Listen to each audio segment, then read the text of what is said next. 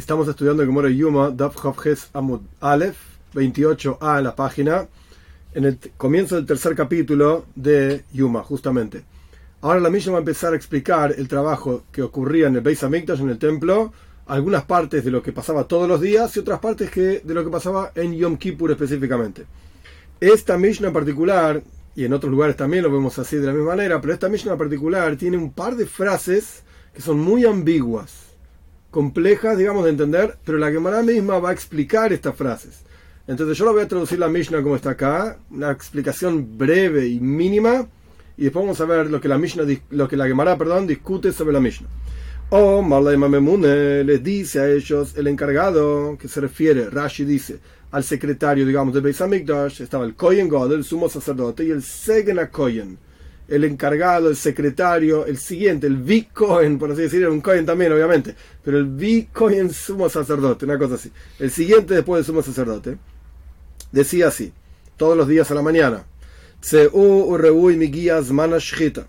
Salgan, ya vamos a ver por qué dice salgan, salgan y vean si llegó el momento para hacer shejita, para degollar al animal de la mañana, todos los días a la mañana. La primera ofrenda de la mañana es Tomit el la ofrenda constante, porque era todos los días, el shahar de la mañana.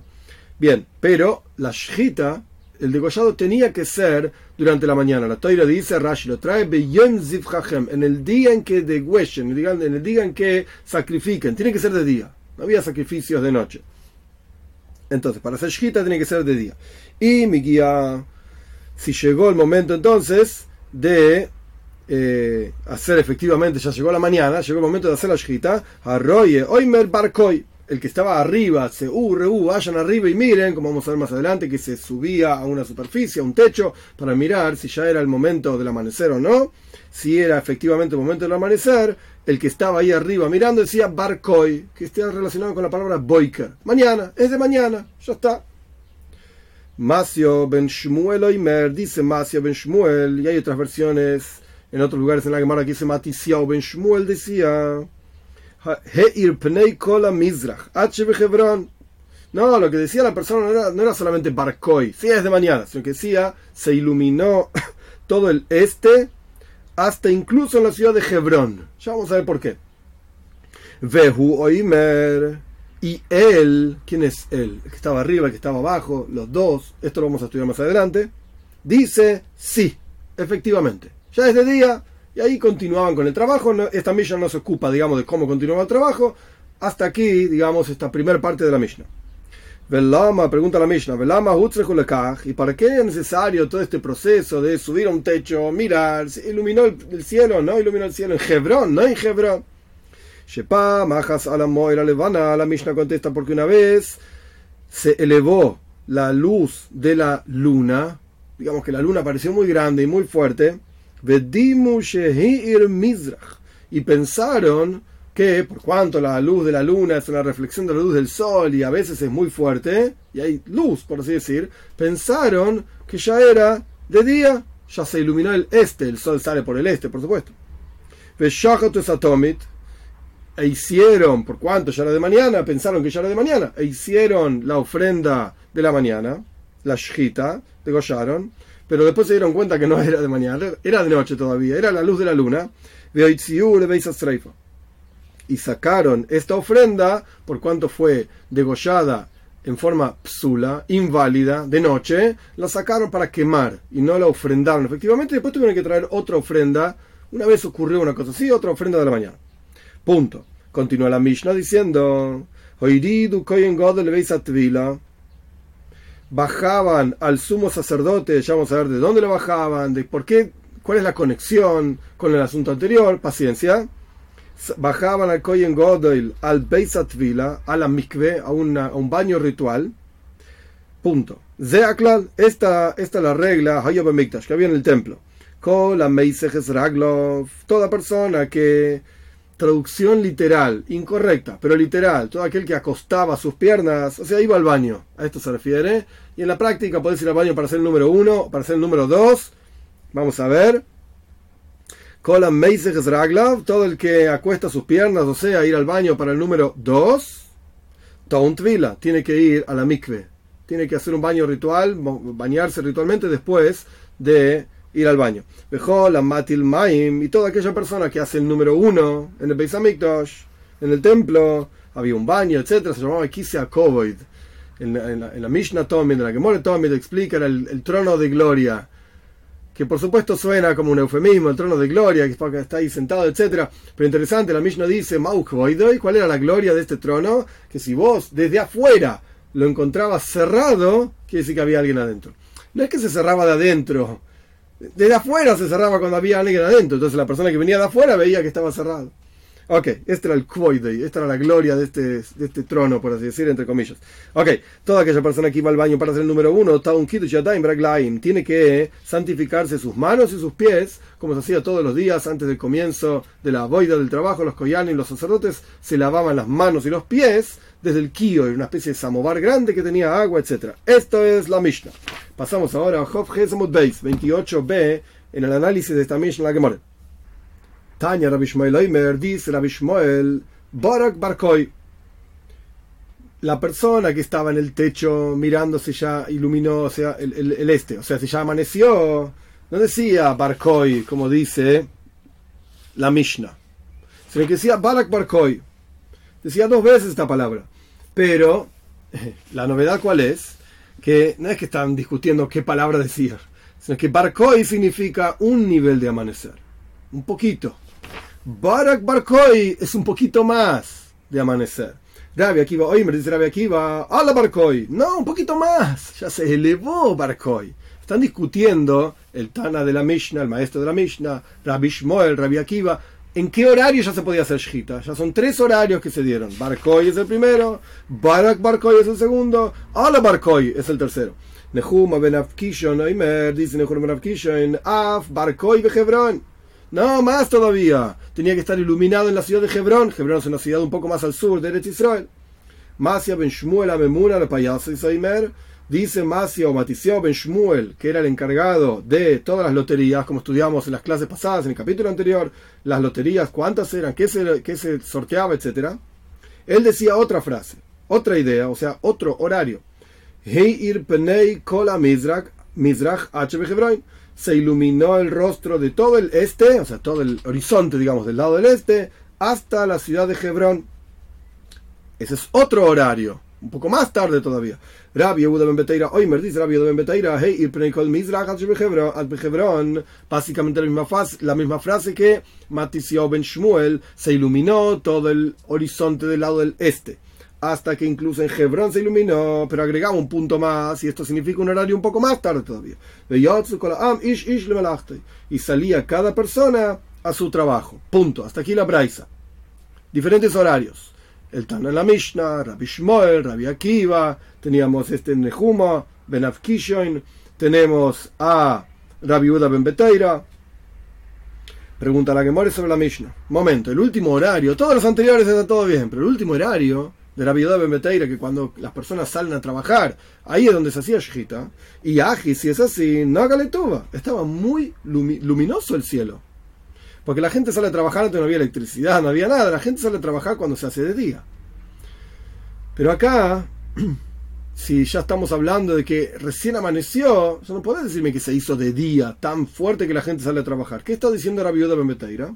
Responde la que more, Lisker Poyalen Kamrinan Estamos hablando de alguien que viene a contratar trabajadores.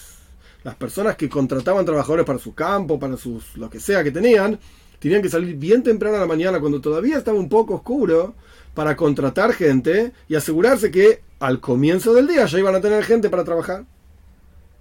Omar of Safra, dice Rav Safra, se lo hice de Abraham, el rezo de Abraham, acá no se refiere específicamente a Abraham vino, sino que se refiere en general a los rezos que en otro lugar en la Gemora dice que están eh, establecidos en recuerdo de nuestros patriarcas, etc. lo dice de Abraham, Acá específicamente explica Rashi, estamos hablando del rezo de la tarde.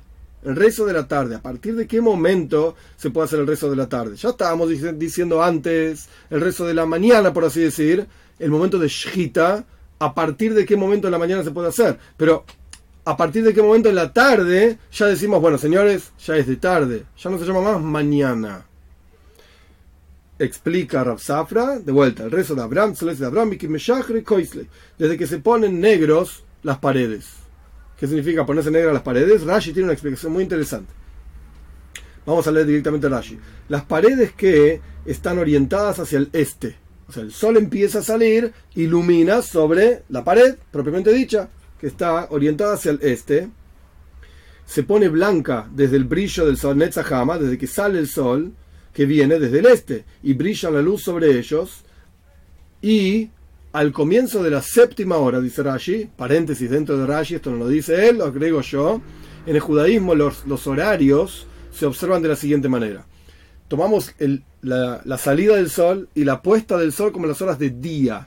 Al día lo llamamos la salida del sol, la puesta del sol. Y la noche, las horas oscuras, lo llamamos desde la puesta del sol hasta el próximo amanecer.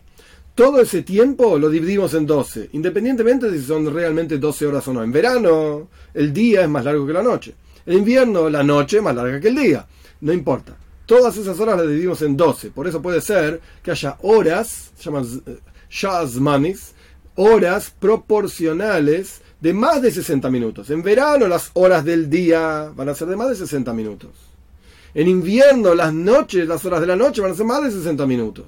Pero no importa tomamos todo ese periodo de tiempo, lo dividimos en 12 y decimos que el mediodía es cuando el sol está perpendicular, perfecto sobre la cabeza de las personas. Hoy en día, y esto está todo bien, simplemente estoy explicando cómo funciona la toira, hoy en día no es tan así, porque hoy en día los países, y está perfecto, utilizan ahorro de energía, momentos de salvar, digamos, y utilizar de la mejor manera posible, optimizar la luz del sol. Entonces puede ser que el mediodía, lo que llamamos las 12 del mediodía, no sean realmente las 12. No es así. Sino que sean las 2 de la tarde o algo por el estilo, porque nos conviene aprovechar mejor la luz del día. Pero en la época de la Gemora no había esto. En la época de la Gemora del Talmud, las 12, por así decir, el Hatzois, la mitad del día, el sol está perpendicular sobre la cabeza de las personas. Entonces el comienzo de la séptima hora, si dijimos que eran 12 horas de luz, la sexta hora es cuando el sol está en la cabeza, es el comienzo que empieza a transitar la séptima hora. Continuamos, cerramos paréntesis y continuamos con Rashi. En el comienzo de la séptima hora, el sol está en el medio del cielo, en la cabeza de las personas, y no hace una sombra. No hay sombra. Sino que solamente abajo en las murallas se oscurece esa parte de la muralla, porque el sol está pegando de arriba continúa Rashi, el sol no brilla sino desde arriba de la pared, en el ancho de la pared. Cuando el sol sale del este y pega contra la pared, está pegando contra el alto de la pared. Pero cuando el sol está arriba y pega contra la pared, pega solamente contra el ancho de la pared. Así explica Rashi. Y esto genera sombra de la parte de arriba de la pared, del borde de la pared, sobre la parte de abajo. Y ahí es que decimos que se oscurece y este es el momento en que empezamos a llamarlo de tarde. Ya es tarde. Bien, entonces Rab Safra estaba diciendo de vuelta, de Abraham y el rezo de Abraham, es, el es decir, el rezo de la tarde, es a partir de que se ponen oscuras las paredes. Oh, ahora entendimos, de acuerdo al comentario de Rashi. Oh, Rabbi Yosef, dice Rabbi Yosef, Anadme Abraham, Nikum, Nigmar. ¿Acaso nosotros vamos a aprender de Abraham? Y en la práctica, ¿Qué significa el concepto de aprender de Abraham? Rashi explica.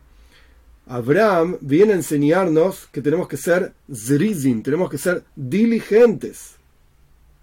Así como Abraham fue diligente cuando tenía que sacrificar a su hijo, Itzhok, se levantó, Vayashkem Abraham Baboiker, dice la Toira. Abraham se levantó temprano a la mañana, Dios lo mandó a matar a su hijo y Abraham se, levantó temprano, no dijo, no, voy, a dormir un rato más, total, pues tengo que matarlo. Se levantó temprano de la misma manera dice Rabbi Yosef, me Abraham Vamos a levantarnos y aprender de Abraham. Omar Robe, Tana, Gomar me Abraham, y Gabriel Minei. Si el Tana, el maestro de la Mishnah, de la Braisa, aprende de Abraham, ¿acaso nosotros no vamos a aprender de él? Claro que debemos aprender de él. De Tania, porque aprendimos en una Braisa lo siguiente, dice Robe a Rabbi Yosef, Uveyoy Mashmini y Moy Besar.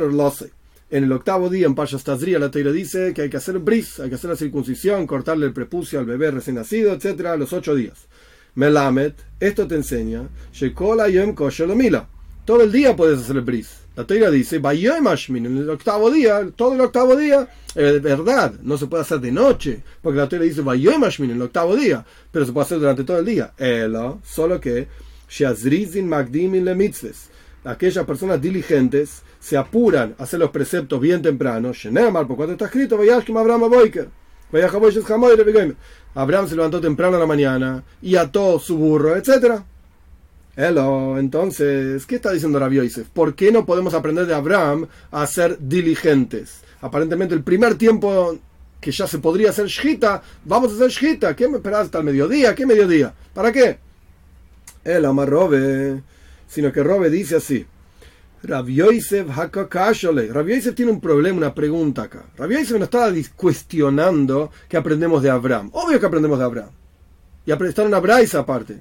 Rabbi Yosef es posterior, de la época de la Gemara, y la Braisa es de la época de la Mishnah, y por supuesto que aprendemos de la Braisa. Entonces Rabbi Yosef no está cuestionando esto, sino que Rabbi Yosef está cuestionando otra cosa. De Tnan aprendimos en la Mishnah lo siguiente. Ahora vamos a estudiar cuál es la pregunta de Rabbi Yosef.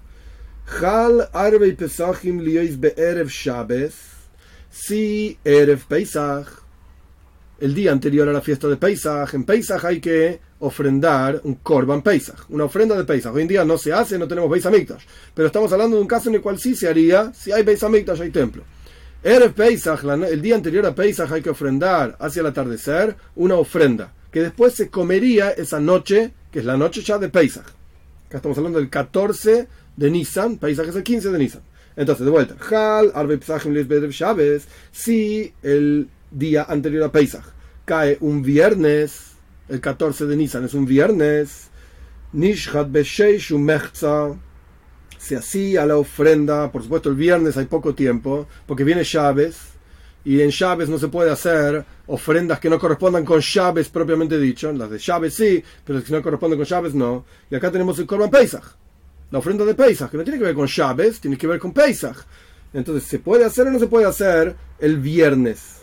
La respuesta es sí, claro que sí. Todavía no es, no es ni Shabes, porque es viernes, y no es Yom es el 14 de Nisan. Pero hay que apurarse, porque hay mucha gente que va a traer su Korban Pesach. Esto es algo para estudiar en sí, Psahim, no es ahora el momento, pero se juntaban en grupos para traer ofrendas y todo el pueblo de Israel hay una obligación de comer un kezais, una parte de un Korban Pesach.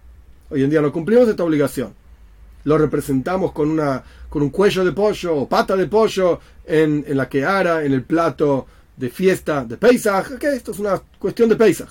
Pero en la práctica había que ofrendar un montón de corbanos, de ofrendas en el día anterior a Pesach. Pero si es viernes no tenemos tiempo, ok. Entonces vamos a empezar lo más temprano que se pueda. Vamos a empezar lo más temprano para que dé tiempo para ofrendar todas las ofrendas de Pesach. Entonces la Mishnah dice, si Erev Pesach, de vuelta, Hal, Arbe Pesachim, Lies Berev Shabbos, Nishchat Beshesh Umechza si Erev Pesach, el día anterior a Pesach caía el viernes, entonces la ofrenda de Pesach empezaba a ofrendarse a partir de la sexta hora y media. Oh, sexta hora ya dijimos que era el mediodía, cuando el sol está en la cabeza de las personas. A las seis y media, no a las seis y media de la tarde, a la hora seis y media, mediodía, ya se empezaba a ofrendar, a preparar, nishhat, a degollar la ofrenda de Pesach, y a partir de la séptima hora y media ya se ofrendaba, ya se ponía en el altar. Pregunta la Gemore.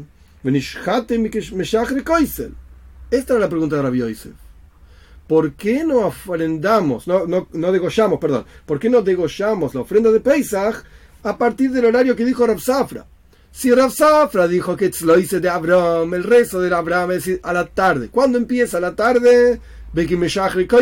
cuando, cuando las paredes se ponen negras abajo, porque ya el sol está en la cabeza y la sombra del ancho de la pared ya produce un poco de oscuridad en la base de la pared. Eso ya lo llamamos de la tarde. ¿Por qué no hacemos la ofrenda de paisaje a partir de esa hora? ¿Por qué esperas media hora más? Si todo el asunto es Zrizim mitzvahs, los diligentes se apuran para hacer preceptos. Por eso Rabbi se preguntó, hey, ¿no aprendemos de Abraham a ser diligentes? Claro que aprendemos de Abraham a ser dirigentes. ¿Qué está preguntando Rabbi Yosef?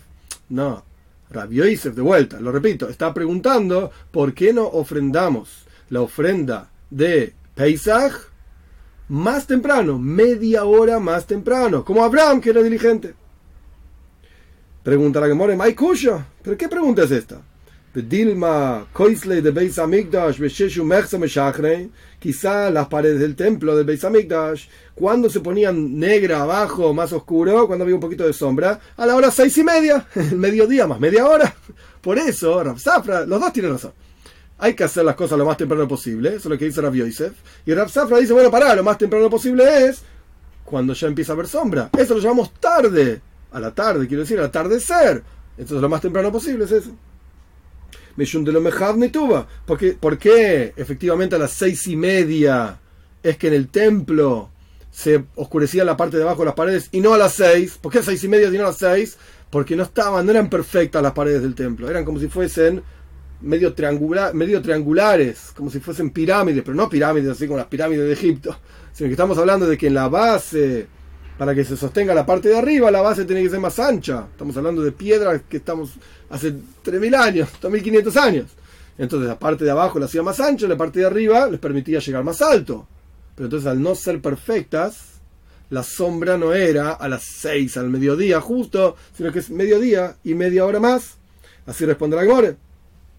Iname, esa es una posible respuesta. Y si querés te doy otra respuesta. Sha'ane Abraham. Abraham era diferente. Abraham era Zoris, era muy, muy estricto, digamos, muy diligente. E incluso al mediodía ya estaba listo y ya se llama Erev, el atardecer. ¿Por qué? Porque Abraham era un experto, astrónomo, astrólogo, sea como fuera que lo quieran traducir, no importa. Era experto en todo lo que tiene que ver con Mazalois, dice Rashi con las, constelaciones, etcétera, y el comienzo de cada hora, etcétera. Entonces Abraham sabía perfecto a qué hora había que empezar, lo que él tenía que hacer. Vayashkim Abraham que se levantó a la, a la, mañana temprano, pero nosotros, que no somos perfectos, miramos para arriba y decimos, sí, el sol está perpendicular, sí, pero es exacto perpendicular. Realmente, no puede ser que esté un grado todavía dentro de lo que llamamos la mañana y no es el mediodía. Y no sabemos, bueno, esperar media hora más. Si vos esperas media hora más, con seguridad estás dentro de lo que se llama el atardecer. Y Name, si querés, te doy otra respuesta de por qué Abraham era tan preciso. Vaya, que a la mañana somos re precisos y a la tarde no tanto. ¿Por qué digo que a la mañana somos precisos? Como dijimos todos los horarios en la discusión de la, de la Mishnah con la Braisa, etc. ¿A qué hora se empezaba a hacer Shita? La otra respuesta es, Mishum de Zaken Hava. Abraham era un experto porque era un anciano sentado en la yeshiva. Abraham estudiaba Toira como vamos a empezar a estudiar. Entonces, por cuanto Abraham era un experto sentado en la yeshiva, estudioso, etc., él sabía perfecto los horarios. Y nosotros no somos tan perfectos, entonces esperamos media hora más para el atardecer. De Omar Barjanina, dice Barjanina, mi yemeyen shelavoiseinu loy pirsha yeshiva mehem desde los desde antaño, digamos, de los días de nuestros patriarcas, nunca se separó la yeshiva, el estudio de Toira de ellos.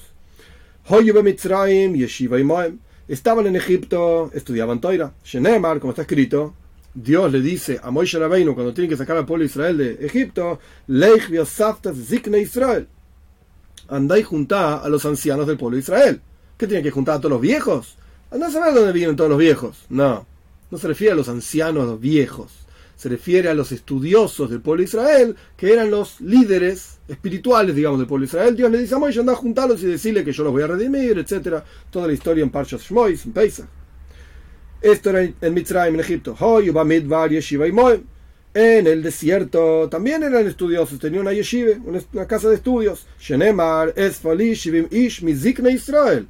Dios le dijo a Moisés, cuando necesitaba delegar un poco la justicia, etc., le dijo a Moisés, anda y juntame 70 de los ancianos del pueblo de Israel. ¿De cuáles? ¿Cuántos años tienen que tener para ser anciano? Ok, no estamos hablando de la edad, estamos hablando del estudio. Abraham vino Abraham vino también era un anciano y estaba sentado en la yeshiva. Shenemar, por cuanto está escrito, Abraham Zoken Boba Abraham era un anciano venido en días. Anciano es Zeshekana Jochma. Zaken en hebreo es anciano. Anciano no es un viejo es Ze Shekana, Zaken, Ze Shekana es un tipo que adquirió sabiduría. Itzchok Avinu Zaken Yeshiva Hoya. Itzchok también era un anciano y estaba sentado en la yeshiva, Shenemar, como está escrito, Vayehiki Zaken Itzchok. Y fue cuando Itzchok era un Zaken, un anciano, oh, estudiaba Toiro. Jacob vino Zakem Yeshiva Jacob también era un anciano y estaba sentado en la Yeshiva. Shenemar, por, por cuanto está escrito, Eine Israel Kovdumi Zoiken. De vuelta la misma palabra. Los, en de Yehi, los, los ojos de Jacob eran pesados porque era muy Zaken, muy anciano, muy, mucho estudio. Eliezer, Abraham, Eliezer también, el, el sirviente de Abraham, era un anciano y estaba sentado en la yeshiva. Shenemar, por cuanto está escrito, Abraham el Abdoi Le dijo a Abraham, en Parshas Hayesara, a su sirviente Eliezer, Zekan Beisoy, el encargado de su casa, el anciano. Oh, era estudioso. A Moishe y termina el versículo, el que gobernaba sobre todas las cosas de Abraham. Esto es lo que dijo Rabham, Rabham Barjanina. Entonces, esta es la respuesta, digamos, a la pregunta de Rabbi Yosef. ¿Por qué no hacemos más temprano? Bueno, porque Abraham era experto. Era experto y nosotros no somos tan expertos. Oh, Rabbi Lazar. Y explicó Rabbi Lazar sobre el último versículo que trajimos de Eliezer, que era Moishe era el experto en todo lo que era, era el que gobernaba, perdón, sobre todo lo que tenía Abraham era un experto en la toira de Abraham, de su maestro Abraham. No solamente era experto en el negocio de Abraham, en lo que tenía Abraham, en manejar de las propiedades de Abraham, sino que en la toira, en las cosas que estudiaba Abraham, Eliezer también era un experto. Juda Mesek Eliezer, dice la toira en otro lugar, que era Eliezer de Damasco, de la ciudad de Damasco aparentemente, Omar Abelazar, dice Abelazar, doile mashke shel raboy. Damese que es doile mashke. Doile es extrae agua y mashke es hace beber a otros de la toira del estudio de su maestro Abraham. Le a otros. No solamente bebía él, sino que hacía beber a otros también. Extraía de Abraham y le daba de beber a otros. Omar Rav, dice Rav, ¿quién Abraham vino con la toira kula? Abraham vino cumplía toda la toira. Shenemar, por cuanto está escrito, Ei, que vaya Abraham Bekoili. La traducción literal es, por cuanto escuchó Abraham mi voz. Oh, entonces vemos que Abraham cumplía la voz de Dios, escuchaba la voz de Dios, cumplía las mitzvahs. Cumplía toda la toira. Oh, malei, Rav Shimi Barjia le Rav. Le dijo Rav Shimi Barjia a Rav, Veima lleva mitzvahs, y quizás esto está hablando solamente de los siete preceptos que Dios le entregó a Bnei Noyach, a Abraham, a Adam Arishon, perdón, el primer hombre, dice Ramba, me explica claramente, en la ley de Reyes, capítulo 8, Dios le dio a Adam seis mitzvahs, seis preceptos, no matar, no robar, etc. Y a Abraham le dio un, a, a perdón, le dio un séptimo precepto, no comer parte de un animal vivo. Y quizás lo que Abraham estudiaba, ¿qué prueba hay de que estudiaba todo, quien con la que cumplía toda la Torah? ¿Qué prueba es? ¿Qué prueba hay? Quizás eran los siete preceptos de Benay Noyach. Responde Gemore, ha economy milo, pero no tenés también el bris, la circuncisión. Dios le dijo a Abraham que se tiene que circuncidar, lechlejo. Entonces, ok, digamos que Abraham cumplía los siete preceptos de Benay Noyach y el bris, la circuncisión. Si es así, el versículo dice, el versículo dice que cumplía mis preceptos, dice Dios, ¿no? Sobre Abraham, mis preceptos, mis leyes, ¿Qué viene a agregar esto? Que llama Abraham. Por cuánto Dios escucha mi voz, eh, perdón, Abraham escucha mi voz, dice Dios. ¿Sí? Y aparte cumple mis preceptos, y aparte estudia mi toira. Entonces, ¿qué es? ¿A qué se refiere cada parte de este versículo?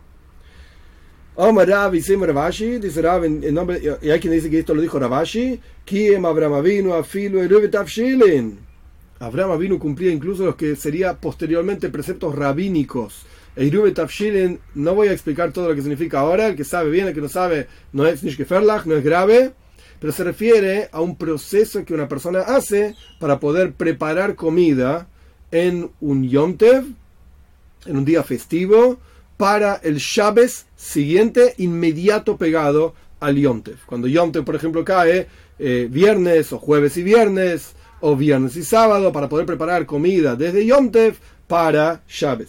Shenemar, ¿cómo sabes que Abraham cumplía incluso los preceptos rabínicos? Shenemar, Tzoiroisai, mis torot, mis leyes en plural, Una se refiere a la Torah oral, escrita, perdón, y otra se refiere a la Torah oral. Soiroisai, mis torot. Ok. Hasta acá el primer asunto en el análisis de la Mishnah. Vamos al segundo asunto más. Dijimos en la Mishnah que había algo que era difícil, muy ambiguo, difícil de entender. Masio Matisiao Ben Shmuel decía que se subía un tipo arriba y decía, hey, ya se elevó, todo, ya se iluminó todo el este, etcétera, hasta incluso en Hebrón. Y el, el otro decía, Hein. ¿Quién es el otro? ¿Quién es el que decía sí? ¿Quién es el otro? Esto es lo que la Gemora quiere analizar. Mon Omar Hein. ¿Quién es el que decía sí? O sea, de abajo le preguntaban al tipo arriba, hey, ¿se iluminó todo? Y el tipo decía que sí. O de arriba el tipo decía, se iluminó todo y abajo decían sí. Abajo decían sí, ¿para qué van a decir sí? El tipo te informó que se iluminó todo. ¿Quién es el que decía sí? Y si los de abajo le decían se iluminó todo, ¿cómo saben? El tipo, ah, porque respondía sí. Pero entonces que él diga, ya se iluminó, hay algo que no se entiende, es muy ambiguo. Vamos a ver. Y de koi a igro, hu halim, hu. Si me vas a decir que el que estaba parado arriba es el que decía las dos frases, es decir, él decía, ya se iluminó todo el este, sí. las palabras del Talmud, él sueña y él explica el sueño, las dos cosas. No, las dos frases no las puede decir la misma persona, no tiene sentido. Entonces, Aj de Koi a Aro. Entonces el que decía sí es el que está parado abajo. Pregunta la que muere, Minoyata, ¿y cómo sabía el de abajo? Entonces, el de arriba no puede decir las dos frases. El de abajo tampoco puede decir las dos frases. Tampoco puede decir las dos frases. Tiene que ser una y una. No puede ser el, arriba, el, de arriba las dos, el de abajo las dos. No. Y de de No, yo, te voy a explicar, es el Talmud. Si querés, te voy a explicar que el de abajo decía sí, y si querés, te explico que el de arriba decía sí. ¿Cómo es? Y Baiseima, si querés, te doy una respuesta. Ah, de Kaya Igro, Omar, Iu, el que estaba arriba, en el techo, ¿qué decía? Él decía, Heir Pnei Kolamizrach. Se iluminó todo el este. Y le decía él, el que estaba abajo, le decía, H Hebrón, incluso le preguntaba, incluso hasta Hebrón, y el de arriba contestaba sí. Entonces el de arriba empezaba, se iluminó todo, el este. El de abajo preguntaba, ¿en Hebrón? El de arriba decía sí. Ok, esta es una respuesta. Y si querés te digo que el que decía sí era el que estaba abajo. ¿Cómo es? O Mizrach el de abajo preguntaba, se iluminó todo el este. Amarley, el que estaba arriba decía, H Hebrón, incluso también en Hebrón, Amarley, Hein. Entonces el de abajo decía, oh, Hein, sí, efectivamente, vamos a seguir adelante. Entonces era un intercambio, pregunta y respuesta, solo que se discute cuál decía sí, si el de arriba o el de abajo. Vamos a parar acá. Hoy estamos en Hof Ges Amud Base 28b, casi al final de la página. Dios mediante, seguimos la clase que viene.